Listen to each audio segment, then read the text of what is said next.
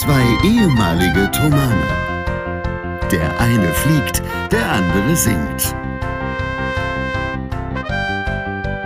Hier sind Julius Städtsattler und Robert Polas mit eurem Lieblingspodcast Distanz und Globia.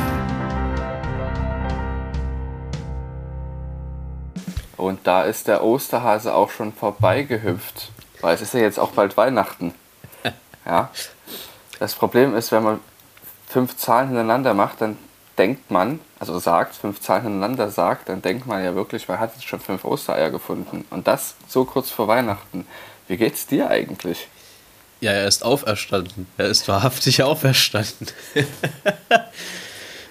Damit hast du jetzt nicht gerechnet, dass ich einfach anfange loszureden. Nee. Bei unserer 114. Folge Distanz und Gloria am Sonntag, den 9. April, 9.38 Uhr. So sieht es nämlich aus. Ostersonntag. Was wir, was wir hier für euch äh, in Kauf nehmen, was wir opfern. Ach, nee. Ja. Also die ersten. Ich hoffe nicht, dass ich dir jetzt deine geplante Moderation zerrammelt habe. Das setzt ja voraus, dass es eine geplante Moderation geben wird am Anfang. die gibt es natürlich nicht. Nee, aber äh, es ist doch, ist doch auch mal schön. So dieses Überraschungsmoment. Wie ich übrigens lernte, ist es auch richtig, dass es das Moment ist in dem Zusammenhang. Ja. In dem Moment, ähm, ja. Ja, sehr gut. Äh, ja, nee, also ich, ich finde das immer toll, wenn, wenn du mir da einfach so dazwischen grätschst. So. Ähm, nichtsdestotrotz, was wir machen müssen, ist, ähm, alle zu begrüßen. Das gehört zum guten Ton. Das machen wir seit 113 Folgen. Warum sollten wir das in der 114. anders machen? Ähm, ja. ja. Schnappt euch einen, einen Korb, so, so einen Bastkorb und sammelt mit uns gemeinsam Eier. Distanz- und Gloria-Eier wie auch immer die aussehen würden. Ähm, wir sind sehr froh. Ich hoffe, man, man hört es also nicht so sehr noch an meiner Stimme, aber ich denke schon, dass ich noch ein bisschen restverschnuppert bin. Ähm, das heißt, er ist zwar auferstanden, aber hat noch, äh, wie sagt man, Stigmata. Gripp, äh, nicht Grippale, sondern so Erkältungsstigmata. Ähm, nee, aber schön, dass das klappt. Schön, Herr Stett, dass wir uns zu so einem hohen Feiertag, das ist ja das höchste Fest des Christentums, hier einfach mal zum Podcasten versammeln und beide nichts Dümmeres zu tun haben, als einfach miteinander zu schnacken. Das gefällt mir sehr gut. Ich freue mich, dass du da bist. Wie geht's, wie geht's dir denn so? Also ich finde das auch, dass es eine sehr große Ehre ist, dass ich an dem Hochfest mit dir schnacken darf. Ja. Mir geht's gut. Das hat zu lange also, gedauert. Es ist wirklich, es ist, ist schwierig. Ich bin frustriert, weil ich schon wieder gestern nicht geflogen bin wegen Wetter. Weil dieser Rotzplatz in Essen einfach keinen IFA-Abflug hat. Er hat keinen Instrumentenabflug. Es tut mir leid, aber ich kann mich nicht mehr zurückhalten. Mir geht das derartig auf den Sack. Na, vor allem, wenn man heute aus dem Fenster Jetzt, guckt und dann die Sonne scheint. Nicht wahr? Ja, gestern halt nicht, ne? Ihr wisst ja, wie gestern das Wetter war am Samstag, am Kar-Samstag. Autos naja, ähm, Und ich bin also für fünf Tage in Essen gewesen, um einmal zu fliegen. Das ist schon irgendwann frustriert, dass wenn das immer so ist und man einfach auch nicht vorankommt und das dann auch irgendwo Geld kostet. Und so schön ist die Stadt ja auch nicht. Das muss man auch sagen. Nee, aber ich wohne wenigstens mit, mit Leuten zusammen, die ich sehr gerne habe und da konnte ich die Zeit wenigstens dahingehend genießen und auch in meinem Studium vorankommen, was auch sehr wichtig und gut für mich ist. Insofern deshalb habe ich überlegt und mich für gut entschlossen, weil an sich geht es mir gut. Es geht mir nur langsam echt auf den Keks. Ich will dort vorankommen. Was, was verrückt ist, weil eigentlich war es immer so, dass ich mir gedacht habe, ich fliege jeden Flug lieber doppelt, weil ich so viel Spaß am Fliegen habe und lieber sehr viel lerne. Aber dadurch, dass sich das jetzt hier so sehr zieht, will ich tatsächlich einfach irgendwann langsam fertig werden. Und wenn die Abstände zwischen den Flügen auch so groß sind, dann ist es immer enorm ein riesiger Aufwand, da wieder auf das Level zu kommen, auf dem man vorher war, also vorbereitungstechnisch. Also wie wenn du in der Fahrschule alle zwei Wochen mal eine, eine Fahrstunde hast. Hm. Das, äh, es ist schwierig. Stelle ich mir sehr ja. nervig vor, tatsächlich, ja. Kann ich, kann ich sehr genau. nachvollziehen. Und ich habe mich ja lange zurückgehalten, was das hier betrifft, aber es ist so, dass ob ich mich zurückhalte oder nicht, spielt keine Rolle in dem Fall. Und es hat auch nichts mit unfair zu tun, weil dass ich nicht der Einzige bin, der diese Beobachtung da macht. Ja, es ist ja auch. Und wenn man es besser, man kann es halt auch besser machen. Das hat ja auch streng genommen nur bedingt was mit der Flugschule zu tun, oder? Also ich meine, klar, die könnten Instrumentenabflug Doch. machen, aber wenn das Das Wetter halt was damit scheiße ist, Ja, das Ding ist, Wetter ist nicht der Hauptgrund, weshalb gecancelt wird. Der Hauptgrund ist Flieger kaputt oder kein Fluglehrer. das ist ärgerlich. Das ist wirklich ärgerlich. Aber naja. Und dass die Flugschule halt an diesem Platz ist. Es ist halt eine Verkehrsfliegerschule und keine Privatpilotenschule. Naja, ist ein anderes Thema. Ich habe mich jetzt ganz schön weit aus dem Fenster gelehnt, aber ich wollte das auch mal mit euch teilen, dass es nicht immer nur geil ist. Also, Das, dass äh, man nicht denkt, ich, dass es einfach nur hingehen ist, fliegen und abfahren, sondern es ist auch mal wirklich nervig. Wenn es sich beruhigt, kann ich da aus meiner Sicht auch noch was erzählen, dass es nicht immer geil Ja, ist. mach das. Ja. Mach das, mach das mal gleich, aber jedenfalls ist es so, dass mich das, diese ganze Scheiße, es tut mir leid, einfach schon seit viereinhalb Jahren mich begleitet.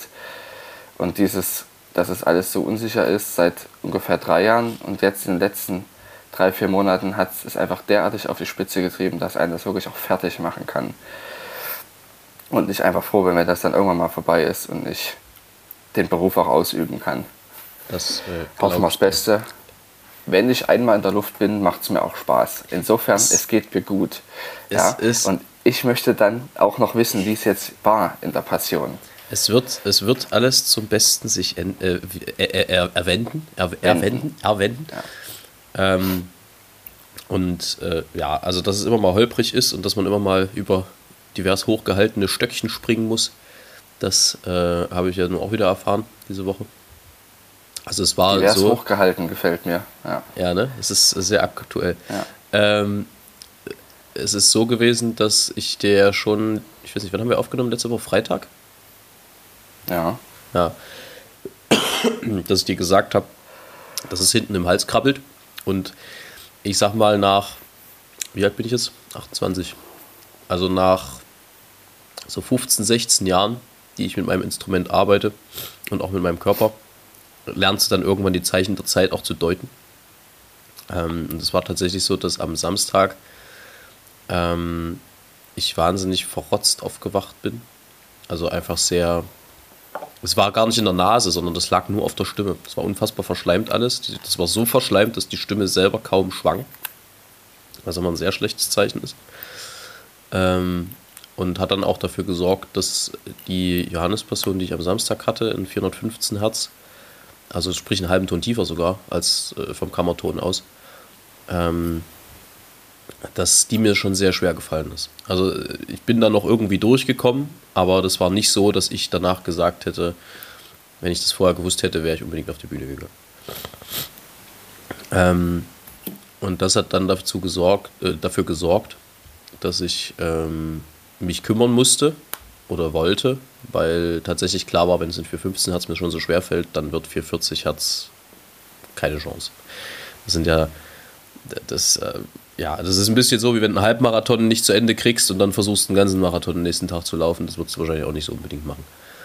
Ähm, und habe dann eben einen Ersatz gesucht, den ich glücklicherweise auch gefunden habe. Vielen Dank nochmal an Severin Böhm fürs Einspringen.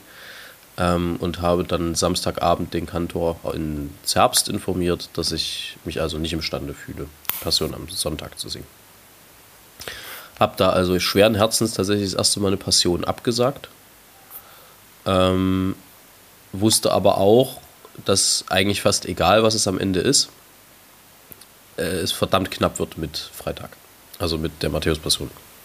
Was ja Premiere ist und, oder und war und alles andere.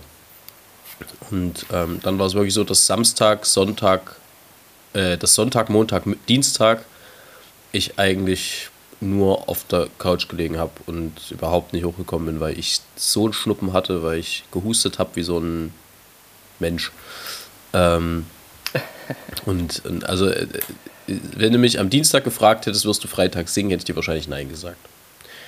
Die, die mich gefragt haben, wirst du am Freitag singen, denen habe ich gesagt, es wird eine verdammt knappe sportliche Kiste. Ähm, weil natürlich mal auch, also einerseits, das äh, ist halt das, was man vielleicht nochmal erklären muss, jedes Mal, was man auf eine Erkältung singt, riskiert man sein Instrument im schlimmsten Falle. Also jedes Mal, wo du nicht gesund bist, wo du auf eine Krankheit singst, riskierst du, dass irgendwas auf der Stimme zurückbleibt. Im Normalfall kann der Körper das schon einigermaßen abfedern. Also du wirst das nicht merken. Aber ja, also äh, lange Rede, kurzer Sinn. Äh, es, es wurde verdammt knapp und es war tatsächlich so, dass Donnerstag der erste Tag war, an dem ich nicht mehr gehustet habe. Da haben wir die Rezitative geprobt, wobei nicht mehr gehustet klingt jetzt, als wenn, na ist doch gut. Ähm, der Schnupfen ist dann schon noch ordentlich da und es liegt auch nach wie vor ordentlich Schleim auf der Stimme.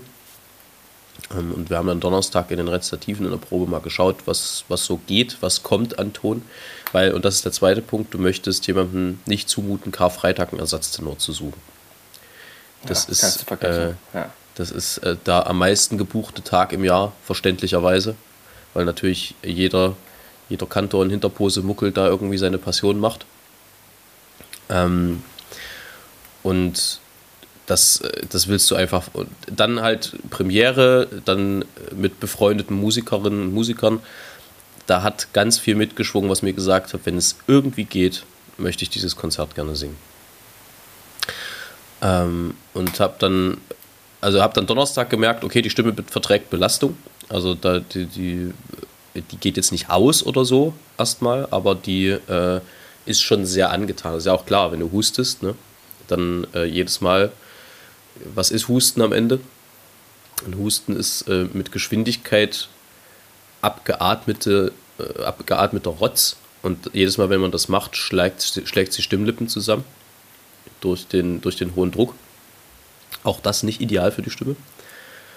Ähm, und deswegen fühlt man sich dann auch meistens nicht so wahnsinnig stimmlich fit, wenn man vier, fünf, sechs, sieben Tage gehustet hat. Das, da braucht man noch nicht mal Sänger sein, das geht jedem Menschen ja gleich. Das hat ja jeder wahrscheinlich schon mal erlebt. Ähm, und am Freitag war es dann aber so, dass ich früh aufgewacht bin und gedacht habe, okay, es geht nicht schlechter als gestern zumindest, was immer erstmal ein gutes Zeichen ist. Ähm, das könnte funktionieren. Und habe das erste Mal in meinem Leben tatsächlich dann am Freitagabend, wovon ich eigentlich überhaupt kein Freund bin, aber die Umstände haben mich tatsächlich dazu bewegt, das äh, zu veranlassen, habe ich ansagen lassen, dass ich nicht ganz fit bin. Ähm, vorher. Und dass ich aber trotzdem aus diversen Gründen mich entschieden habe, das zu versuchen. Weil, und die Begründung, also das klingt so, als würde ich mich rechtfertigen dafür, mache ich auch, aber eher vor mir selber als vor irgendjemandem anders, weil wie gesagt, ich bin da absolut kein Freund von, weil ich eigentlich sage, wenn du gesund bist, sing, wenn du nicht gesund bist, sing nicht. Aber da so einen Affentanz vorher zu machen und zu sagen, ja, hier, der Tenor ist leider leicht indisponiert, das finde ich eigentlich total ein Schwachsinn. In dem Fall habe ich es machen lassen, weil, ähm, wie gesagt, Karfreitag ist Premiere gewesen, ich wollte es unbedingt machen. Und ich wusste ja, dass die Stimme belastungsfähig ist. Ich wusste halt bloß nicht, wie, für wie lange. Also ich wusste einfach nicht, ob meine Stimme drei Stunden Johannes, äh, Matthäus-Passion trägt. Und ob nicht irgendwann in der Mitte dann einfach das Instrument sagt, okay, ich gebe jetzt nach und aus. Ähm, deswegen war es mir irgendwie wichtig äh, zu signalisieren, äh, der Mann ist nicht ganz fit. Und dafür, muss ich sagen, bin ich schon stolz auf die Leistung, weil ich ziemlich unbeschadet durchgekommen bin. Also es gab eigentlich keine größeren Probleme, stimmlich nicht. Es ist dann immer wieder spannend, was Adrenalin im Körper auslösen kann. Ähm, und ich war wirklich sehr aufgeregt. Ich war aufgeregt wie lange nicht mehr. Ähm, was ob des Umfangs des Werkes auch klar ist. Also das ist wirklich einfach nochmal was anderes. Das sind einfach nochmal knallhart 20 Nummern mehr als in der Johannespassion ähm, und zum Teil auch wirklich fiese Lagen. Aber du weißt ja, mir macht das Spaß, in diesen Lagen rumzuschreien. Vorausgesetzt, man ist richtig fit. Wenn man krank ist, ist natürlich auch immer ein bisschen Glück dabei. Ähm, nee, also ich bin tatsächlich ziemlich happy, wie es gelaufen ist. Ich merke, dass ich noch nicht fit bin wieder. Also der Heilungsprozess, würde ich denken, ist so zwei, drei Tage zurückgeworfen. Was aber auch klar ist, weil du setzt dich einfach einem übelsten Stress aus. Aber alle Beteiligten, inklusive mir, inklusive Publikum, waren am Ende, glaube ich, sehr, sehr glücklich, dass ich es gemacht habe. Und ich bin aus irgendwelchen Gründen einfach im Schlusschor. Wir setzen uns mit Tränen nieder. emotional so angefasst gewesen, dass ich äh, mich wirklich zusammenreißen musste, dass ich nicht auf der, äh, auf der Bühne in Tränen ausbreche. Aber aus verschiedensten Gründen. Das hat jetzt nicht nur was damit zu tun, es war einerseits die Erleichterung, dass es funktioniert hat. Es war andererseits aber auch tausende Gedanken, die einem irgendwie durch den Kopf gehen, die man, wenn man das vorher so selber im Chor gesungen hat, vielleicht, also man vielleicht gar nicht so realisiert. Man singt das dann böse gesprochen so ein bisschen so runter. Aber das hat mich an dem Tag so, so abgeholt, so erwischt. Und ähm, ja, es ist äh, tatsächlich so, dass ich dann erstmal einfach ein paar Minuten für mich brauchte danach, das irgendwie einfach alles zu verarbeiten. Das ist auch, auch dieser Stress, fit werden zu müssen. Das ist ja auch nichts, was geil ist, sondern du weißt halt einfach, wenn du das nicht machst, dann geht dir natürlich auch Geld verloren. Geld, was ich an dem Sonntag ja schon verloren habe in der bestbezahlten Zeit des Jahres. Also du hast dann auch durchaus einen wirtschaftlichen Schaden, wenn das dann mehr als nur ein Konzert ist. Ähm, also da war einfach auch ein wahnsinniger Druck da, natürlich auch eine Erwartungshaltung äh, von anderen, aber auch von mir an mich. Ähm, man will da keinen enttäuschen ähm, und sich selbst am wenigsten. Und das, ähm, ja, da ist sehr viel abgefallen und ich bin sehr, sehr dankbar und sehr, sehr glücklich und auch dankbar, dass von wem in meiner Familie auch immer, vermutlich von meinen Eltern, von meinen Großeltern, ähm, ich da wirklich solche Drahtseile hinten reingespannt gekriegt habe. In den Hals. Ja, also ich bin sehr happy. Das freut mich sehr zu hören. Ich habe dich da jetzt auch einfach mal reden lassen, weil ich mich das sehr interessiert hat und ich denke, dass ähm, man das auch verstehen kann. Ich glaube, das war tatsächlich auch der längste durchweg gesprochene Text in der Distanz- und Gloria-Geschichte, der aber auch wirklich gar nicht unterbrochen werden konnte, weil du ja wirklich das so geschildert hast, dass man das auch nachvollziehen konnte. Und das ist sehr, sehr schön, dass du mir und allen, die da zuhören bei uns, diesen Einblick verschaffst, weil das weiß ja niemand. Also das, was man als Zuschauer kennt, ist, man geht auf die, also ins, in die Oper, das hat ja fast jeder schon mal erlebt, oder in ein Konzert. Dann kommt der Regisseur raus oder der Intendant oder halt der Dirigent oder irgendjemand und sagt, meine sehr geehrten Damen und Herren. Und da ist es schon kritisch, weil man nicht weiß, wird es abgesagt, ist jemand anders da oder singt diese Person. Ja, und ich denke, was da, da wirklich hintersteckt, ob wenn sich jemand entscheidet abzusagen oder das doch zu singen und es dann anzusagen, dann sagen zu lassen, ist, ähm, das weiß, wissen wenige Menschen. Aber klar, es gibt hinter sehr vielen Sachen, wo die Leute nicht Bescheid wissen, tiefgreifende Erklärungen. Und insofern danke. Naja, es können, es können, das können ja ganz einfache Dinge sein. Ne? Am Ende, äh, du hättest es auch einfach damit begründen können, ich bin angeschlagen und ich kenne halt die Partie nicht. Also ich kenne sie schon, aber ich habe sie halt noch nie im Ganzen äh, in einem kompletten Konzert gemacht. Das heißt, ich habe keinen Erfahrungswert, wie belastend ist das für die Stimme, wie fühle ich mich davor, wie fühle ich mich hinterher. Das bedeutet, es ist alles Kaffee. Also wenn ich gesagt hätte, klar komme ich dadurch kein Problem, das wäre ge genauso ein Quatsch gewesen, wie sich vorher hinzustellen und zu sagen, das schaffe ich auf keinen Fall ähm, weil einfach der Erfahrungswert fehlt. Und schon deswegen mhm. erschien es mir sinnvoll, weil es auch dafür gesorgt hat, dass ich ohne Druck singen konnte. Also ohne Druck jetzt nicht stimmlich, sondern ohne mentalen Druck, weil natürlich, klar, wenn klar ist, äh, der ist nicht ganz bei 100 Prozent, dann äh, haben die Leute auch Verständnis, wenn vielleicht mal was ein bisschen in die Binsen geht. So, so stellst du dich halt hin und die Leute fragen sich, was war denn mit dem los hinterher? Ähm, also das, das hat mental, glaube ich, auch so entlastet und ich bin überzeugt davon, dass das auch einen Anteil hatte dafür, daran, dass das so gut gelaufen ist dann am Ende. Das freut mich, ja. Sehr, sehr schön. Ich will auch noch was erzählen. Bitte. Ähm, was, mir, was mich heute sozusagen auch noch frustriert machte gestern Abend. Aber man lernt auch mit solchen Dingen umzugehen. Erzähl, erzähl weiter. Nämlich, ich muss mir bloß ganz kurz ein Taschentuch holen. Ich höre dich und du unterhältst ja die Leute auch. Sprich. Ja, ich bin nämlich Zug gefahren, mal wieder ganz viel. Und es ist tatsächlich so, dass in letzter Zeit das schlimmer geworden ist. Dass es jetzt nicht mehr so ist, dass ab und zu mal ein Zug zu spät ist oder die Hälfte aller Züge, sondern es ist so, dass ich ab und zu mal pünktlich komme. Und ich kann das ja beurteilen. Viele sagen ja, wenn sie dreimal im Jahr mit der Bahn fahren, dass sie immer zu spät sind. Ja, da gibt es ja dann so ungleichgewichtetes Gefühl, aber tatsächlich, wenn man es statistisch betrachtet, ist es so. Und ich war gestern mal wieder eine Dreiviertelstunde auf zwei verschiedenen Bahnhöfen, also jeweils.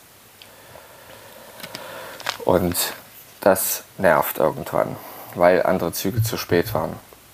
Und ich war also siebeneinhalb Stunden unterwegs für eine Strecke, die normal fünfeinhalb bis sechs dauert. Und das ist nervig. Allerdings habe ich dafür dann Zeit, andere Dinge zu machen. Deshalb ist es nicht ganz so nervig wie vielleicht für jemanden, der eben nur dreimal im Jahr fährt und dann einfach nur ankommen will. Ich habe nämlich, das ist relativ cool, wir dürfen ja am 22.04. wieder Kantate singen. Haben wir ja schon mal thematisiert. Und da werden wir, also in der Thomaskirche, da werden wir auch sehr wahrscheinlich das R von Bach aufführen, was äh, Georg Christoph Biller als Dona Nobis Pacem arrangiert hat. Und wir werden aber das mit Orchester machen, das heißt Colla Parte, also dass die Streicher die Chorstimmen mitspielen. Da, bin ich gespannt, wie das wird. Das ist, Und da habe ich die Stimmen rausgeschrieben. Ah, ja. Okay. Ähm, nur ganz kurz. Es ist ein Orchesterstück, was ja. Biller für Chor arrangiert hat. Nur damit ja, es jetzt Text. ein Orchester wieder mitspielt. Ich wollte bloß, dass wir diesen, diesen, diese Titeltabeltur mal ja. durchgehen. Ja? ja, genau. Ist eigentlich völlig beknackt, aber das Problem ist, dass eigentlich ist es ja so, dass der Chor das Orchester in dem Fall begleitet, also mitsingt. Aber er hat nicht begleitet, sondern er als, aufgrund der, ähm, des Textes die Hauptrolle übernimmt. Das hat Bach ja auch regelmäßig gemacht. Gibt ja viele ähm, Ouvertüren und Konzerte, also brandenburgische Konzerte tatsächlich, die dann später zu Kantaten Eingangschören geworden sind. Wo es dann also noch eine Chorstimme dazu gibt, die eigentlich, obwohl es eigentlich ein Orchesterwerk ist, ne, ist quasi genau derselbe Turnus. Deshalb hab ich, haben wir gedacht, das kann man ja machen. Ja, das ja. war auch wertungsfrei. Ich ja. wollte bloß den, den, Weg mal nachvollziehen. Nee, nee. ich weiß, dass das wertungsfrei war. Ich habe nur gedacht, man kann ja jetzt auch erklären, warum man also dazu gekommen ist. Ähm, und ich habe mich natürlich jetzt auch gerechtfertigt, weil es natürlich auch seltsam ist, dass man das macht, aber gleichzeitig auch schön. Ja, und da habe ich also die Orchesterstimmen aus, wohl bemerkt, der Chorpartitur rausgeschrieben. Warum? Weil es ja so sein sollte, dass die Stimmen wirklich kollaparte laufen. Ja, und wenn da tatsächlich ein, zwei Veränderungen drin sind, dann ist es blöd, wenn die dann sich beißen. Ich habe es natürlich die Partitur des Originalwerkes auch konsultiert um entsprechend da sinnvoll dann auch diese Bögen zu wählen und solche ganzen Sachen und den Text natürlich auch drunter geschrieben. Was ich, warum? Weil ich gelernt habe, dass in den, was in diesen Orchesterstimmen von Werken mit Orchester und Chor, wenn die Stimme kollaparte läuft, also wenn quasi Chor und die entsprechende Orchesterstimme zusammen singen, zum Beispiel Alt und Violine 2, steht da der Text drunter, damit die wissen, was kommt da eigentlich. Ja, das hat auch was mit der, mit der Artikulation zu tun, weil es für genau. eine Geige einen Unterschied macht, also ob sie halt instrumental spielt oder ob sie Text spielen muss, weil natürlich ja, ja. die versuchen sich dann auch am, am Sprachrhythmus ein bisschen zu orientieren ähm, und auch Klar, an der, der Sprachmelodie. Ja. ja. Und weil ich natürlich so schlau und gut bin und mich daran erinnert habe, weil ich ein Profi bin, ja, habe ich äh, das dann auch gemacht. Ja, ich, also jetzt Lob bitte. Das hast du sehr gut gemacht, Herr Stett. Danke, das will man doch zum Ostersonntag hören. Na klar. Äh, ich habe tatsächlich, äh, wollen wir vielleicht einmal ganz kurz drei Dinge abhandeln, weil ich habe dann noch was gesehen, worüber ich gerne sprechen müsste, weil äh, das war an Absurdität kaum zu überbieten. Aber lass uns erstmal drei Dinge schnell abhandeln. Ja, also du kannst alles sagen hier. Wir haben hier unsere gemeinsame Therapiestunde. Ja. Steht drei Tiere, mit denen du gerne mal tauschen wollen würdest. Eine Katze. Warum ich würde das? gerne einfach in eine Wohnung geholt werden, diese dann automatisch bekommen. Also das ist dann meine Wohnung und ich würde einfach gerne 16 Stunden am Tag schlafen oder. Und den 17. Rest gefüttert werden. Oder halt Leute anmaunzen und denen in die Schuhe kacken und die machen es einfach weg und finden es also zwar blöd, aber akzeptieren das eben. Frei nach Garfield, liebe mich wie eine Mutter und gib mir immer täglich Futter. Ja. Ja. Genau. Also das. Ich wäre gerne ein Schwan. Ein Schwein? Ein Schwan. Achso. also ich könnte fliegen dann, hätte relativ große Flügelspannweite und ähm, wäre groß genug, um nicht von jedem Raubtier gefangen zu werden und wäre auch, hätte auch entsprechend Kraft, um anderen gefährlich zu werden für den Fall der Verteidigung, falls ich mein Leben verteidigen müsste. Und wärst auch, auch groß genug, um gefüllt zu werden im Ernstfall. ja, ja. Und ich weiß nicht, das sind so eigentlich tatsächlich die zwei Tiere. Ich weiß nicht, ob ich ein drittes noch finde, ehrlich gesagt. Vielleicht, sagen wir mal. Ein Faultier. Eine Ameise eine Ameise. Ich bin einfach, ich registriere nicht, was mit mir passiert. Ich mache alles instinktiv. Ja. Das klingt, äh, das klingt total nach meinem Leben der letzten Woche. ähm, ja, kann man doch äh, durchaus mitgehen, vieles. Also vor allem der Katzenaspekt, klar. Ich bin hier, das gehört jetzt mir, das, äh, ja. Ja, und alle müssen sich nach mir richten. Ja, das ist ein äh, schöner Ansatz, schöner Ansatz.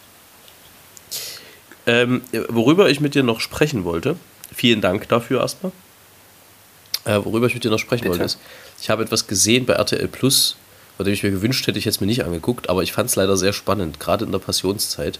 Ich weiß nicht, ob du schon mal von der Serie, ich glaube Todesfälle heißt die, äh, gehört hast. Nee.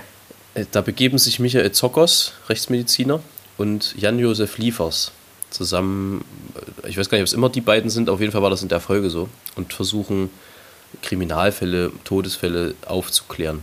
Und jetzt war, und deswegen erzähle ich das auch heute, die Frage, äh, ist Jesus Christus am Kreuz gestorben? Und die sind also nach Jerusalem äh, gefahren, haben dort Golgatha besucht, haben also die Kreuzigungsstätte, haben das Grab besucht was man dort sehen kann. Und ähm, haben also versucht, rechtsmedizinisch und wissenschaftlich zu ergründen, ob der Glaube von was weiß ich wie vielen Milliarden Menschen vielleicht äh, auf einer Lüge fußt. Was ich ja per se schon mal erstmal, sagen wir mal, mutig finde, weil wenn das gut geht und du dort zu Erkenntnissen kommst, sagen wir mal, dann wird es recht ungemütlich. Weil ich glaube nicht, dass das jeder sportlich nimmt, der diesen Glauben vertritt stellen wir erstmal so hin. Ähm, was ich aber daran so spannend finde, ist der rein, also der rein biologische, äh, physiologische Effekt. Also sozusagen, ob das alles hinhaut und ob das, ob das wirklich so gewesen sein kann, wie es in der Bibel geschildert wird und in den diversen Erzählungen und Mal, Gemal, Gemälden, die man so gesehen hat. Ähm, die haben also, die haben sogar eine Probekreuzigung äh, in, in Deutschland dann wieder vorgenommen. Erzähle ich gleich alles. Aber schön war auch immer der Sprecher, der dann so Sachen gesagt hat wie: Und jetzt betreten Michael Zokos und Jan-Josef Liefers den Ort, an dem drei Weltreligionen zusammenfließen. Und dann betreten sie den Ort, an dem drei Weltreligionen zusammen. Also so, so herrlich selbst erklären. Ähm, also das Ende vom Lied war, rein physiologisch eher unwahrscheinlich, dass er es überlebt hat am Kreuz, weil äh, vorher gegeißelt und äh, dann haben sie halt, wie ges gesagt, so einen Arm, ich weiß nicht, wahrscheinlich irgendwie Sportmedizinstudenten oder irgendwas, haben sie dort als Kreuz gehängt, nicht genagelt, Gott sei Dank. Dafür ist sich selbst RTL zu schade, dort jemanden wirklich zu kreuzigen. Ähm, der dann schon nach ein paar Minuten festgestellt hat, also das mit dem Atmen ist echt schwer in der Position. Das könnte schwierig werden. Ähm, vor allem, wenn man bedenkt, dass Jesus dort ja drei Stunden gehangen haben soll. Mhm. Ja. Also normale Kreuzigungszeit sogar eher sechs Stunden. Bei ihm ging es halt deutlich schneller, was natürlich so ein bisschen suspicious war. Ne? Ob da nicht, ob es den nicht da vielleicht, ob er nicht scheintot war, dann haben sie ihn abgenommen und dann nochmal gesalbt und dann ist er äh, medizinisch schnell versorgt worden und dann ist er einfach ganz normal wieder aufgestanden nach drei Tagen. Geheilt. Kann sein, ne? Ähm, haben dann aber festgestellt, dass der Weg vom, vom, vom Kreuz zur, zum Grab Luftlinie ungefähr 20 Meter nur sind. Also eigentlich zu kurz, um dort irgendwie medizinische Versorgung versteckt äh, machen zu können, denn der, der Ort war ja voll, der Kreuzigungsort. Ähm, und haben also dann die Theorie aufgestellt und den fand ich tatsächlich ganz, ganz spannend, den Ansatz, dass äh, der Speer mit dem er ja sozusagen für tot dann erklärt wurde von einem römischen Soldaten, ähm, dass der Speer aus Versehen eine Lungenpunktion verursacht hat, weswegen ihm das Atmen wieder leichter gefallen ist, weil der Speer sozusagen Wasser aus der Lunge hat, hat austreten lassen. Ähm, fand ich interessant, wäre aber schon ein sehr, sehr großer Zufall und würde auch nicht wirklich helfen in der Position tatsächlich, wie, wie der so hing. Zumal die Schwere der Verletzung halt so eine Sache ist. Also, lange Rede, kurzer Sinn, am Ende, sie sind angetreten, um das zu klären und haben aber am Ende den Entschluss gefasst, nachdem sie dort diese ganze, diese ganze Aura dieses Ortes, ja, also von Bethlehem und allem, haben sie dann äh, für sich festgestellt, das hat so viel mit ihnen gemacht, das dort zu sehen, dass sie das eigentlich gar nicht wollen. Also gestartet wie ein Tiger und gelandet wie ein Bettvorleger, mehr oder weniger. Ähm, aber ich fand, ich fand diesen Prozess so spannend, weil natürlich Glaube macht ja was mit Leuten. Unabhängig davon jetzt, ob man, ob man selber glaubt oder nicht, aber wenn man das sieht, Glaube tut, macht etwas mit Leuten. Und ja. dieser, dieser Moment, wo die zur Kreuzigungsstätte geht und du kannst halt den Stein, wo das Kreuz Jesu drauf stand, den kannst du anfassen. Vor Ort. Ähm, und sie haben beide als, also ich glaube, Michael Zockers ist eigentlich griechisch-orthodox getauft, aber Jan-Josef Liefers ist eigentlich Atheist. Ähm, sie haben beide irgendwas gefühlt, sozusagen, als sie das berührt haben. Also irgendwas hat das mit ihnen gemacht. Ähm. Und das fand ich total spannend, weil das zeigt halt irgendwie, dass Glaube nichts ist, was du als Kind implementiert kriegen musst, sondern dass Glaube etwas ist, zu dem du kommen kannst und, unabhängig davon, welcher Religion du angehörst, an welchem Gott du glaubst, sondern äh, Glaube ist einfach äh, eine Kraft, an der man sich festhalten kann. Ja. Und das fand ich irgendwie total ja. interessant, so diese Reise zu sehen. Ähm, nichtsdestotrotz äh, finde ich, ist das halt irgendwie ja, ein bisschen, bisschen obsolet gewesen, diese Serie. Ich fand es aus medizinischer Hinsicht ganz spannend, fand es dann aber halt schade, dass es nicht geklärt werden konnte. Natürlich offensichtlich, weil man kann ja keinen fragen, man war nicht dabei, es gibt nur Beschreibungen davon. Das heißt, die haben das so dürftig rekonstruiert dann wieder mit diesem halt armen Studenten, der dort am Kreuz hing.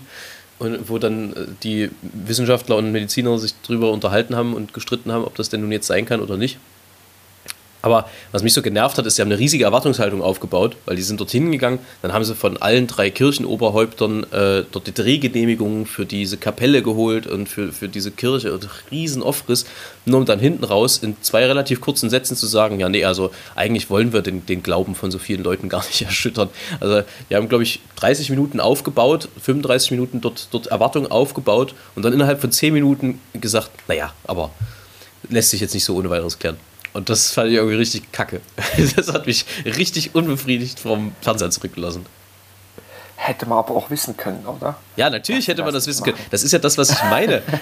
Also, äh, achso, du meinst mich jetzt? Ja, ich hätte, na klar, also ich, ich sag mal, aus einer, aus einer rein logischen Perspektive war mir schon klar, dass man da wahrscheinlich jetzt keine hundertprozentige Antwort rausholen kann. Aber ich hätte mir schon, ich hätte mir schon gewünscht, naja, ja. ich hätte mir schon gewünscht, dass sie irgendwas rausfinden. Also sie ja. sind im Prinzip genauso rausgegangen, wie sie reingegangen sind, mit dem Unterschied, dass beide jetzt irgendwie eine, eine gewisse Glaubensepiphanie hatten dort vor Ort. Aber sie sind halt ge gestartet mit, wir wissen nicht, ob er am Kreuz gestorben ist und ob er, äh, ja, und ob er auferstanden ist und was das dann macht. Und sie sind rausgegangen mit, ja, wir wissen allerdings nicht, ob er am Kreuz gestorben ist und ob er dann nach drei Tagen aufgestanden ist. Also es ist eine These aufgestellt worden, wo es kein, also nix, null, nada, niente es ist genauso unwahrscheinlich wie vorher, dass er nicht gestorben ist am Kreuz. Moment, ich muss kurz überlegen. Es ist unwahrscheinlich, dass er nicht gestorben Ja, genau. Es ist unwahrscheinlich, dass er nicht gestorben ist am Kreuz. Genauso unwahrscheinlich wie vorher. Und eigentlich kaum weitere Erkenntnisse dazu. Und das, äh, das hat mich irgendwie genervt. So. Kann ich verstehen. Jetzt gibt es noch eine kurze Empfehlung und dann lasse ich dich ins, ins zum Osterfrühstück.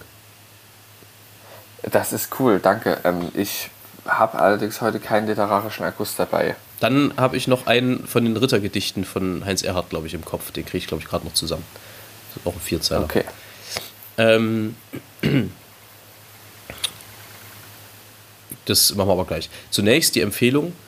Ein sehr gutes Buch. Ich bin gerade irgendwie aus irgendwelchen Gründen wieder, wieder sehr auf dem Trip, dass ich mich mit Sachen beschäftige, die mich interessieren. Ähm, wo die Tierwelt und auch so, die Erde so ein bisschen dazugehört. Ähm, und die Abhängigkeit des Menschen vom Ozean, die, die uns vielleicht gar nicht so klar ist, wird einem sehr gut verdeutlicht und es ist auch ein sehr, sehr gut geschrieben, finde ich, spannendes Buch, auch für Leute, die jetzt nicht unbedingt mit Biologie so wahnsinnig viel am Hut haben. Im Buch äh, Planet Ozean von Maria Sole Bianco. Also auch selber viel getaucht und, und ähm, durch die Weltmeere geschippert und die erklärt sehr, sehr anschaulich erstens die einzelnen Schichten der See, also den, den ober, die obere Schicht, dann so die Mittelschicht und die Tiefsee. Ähm, das macht sehr viel Spaß, das zu lesen.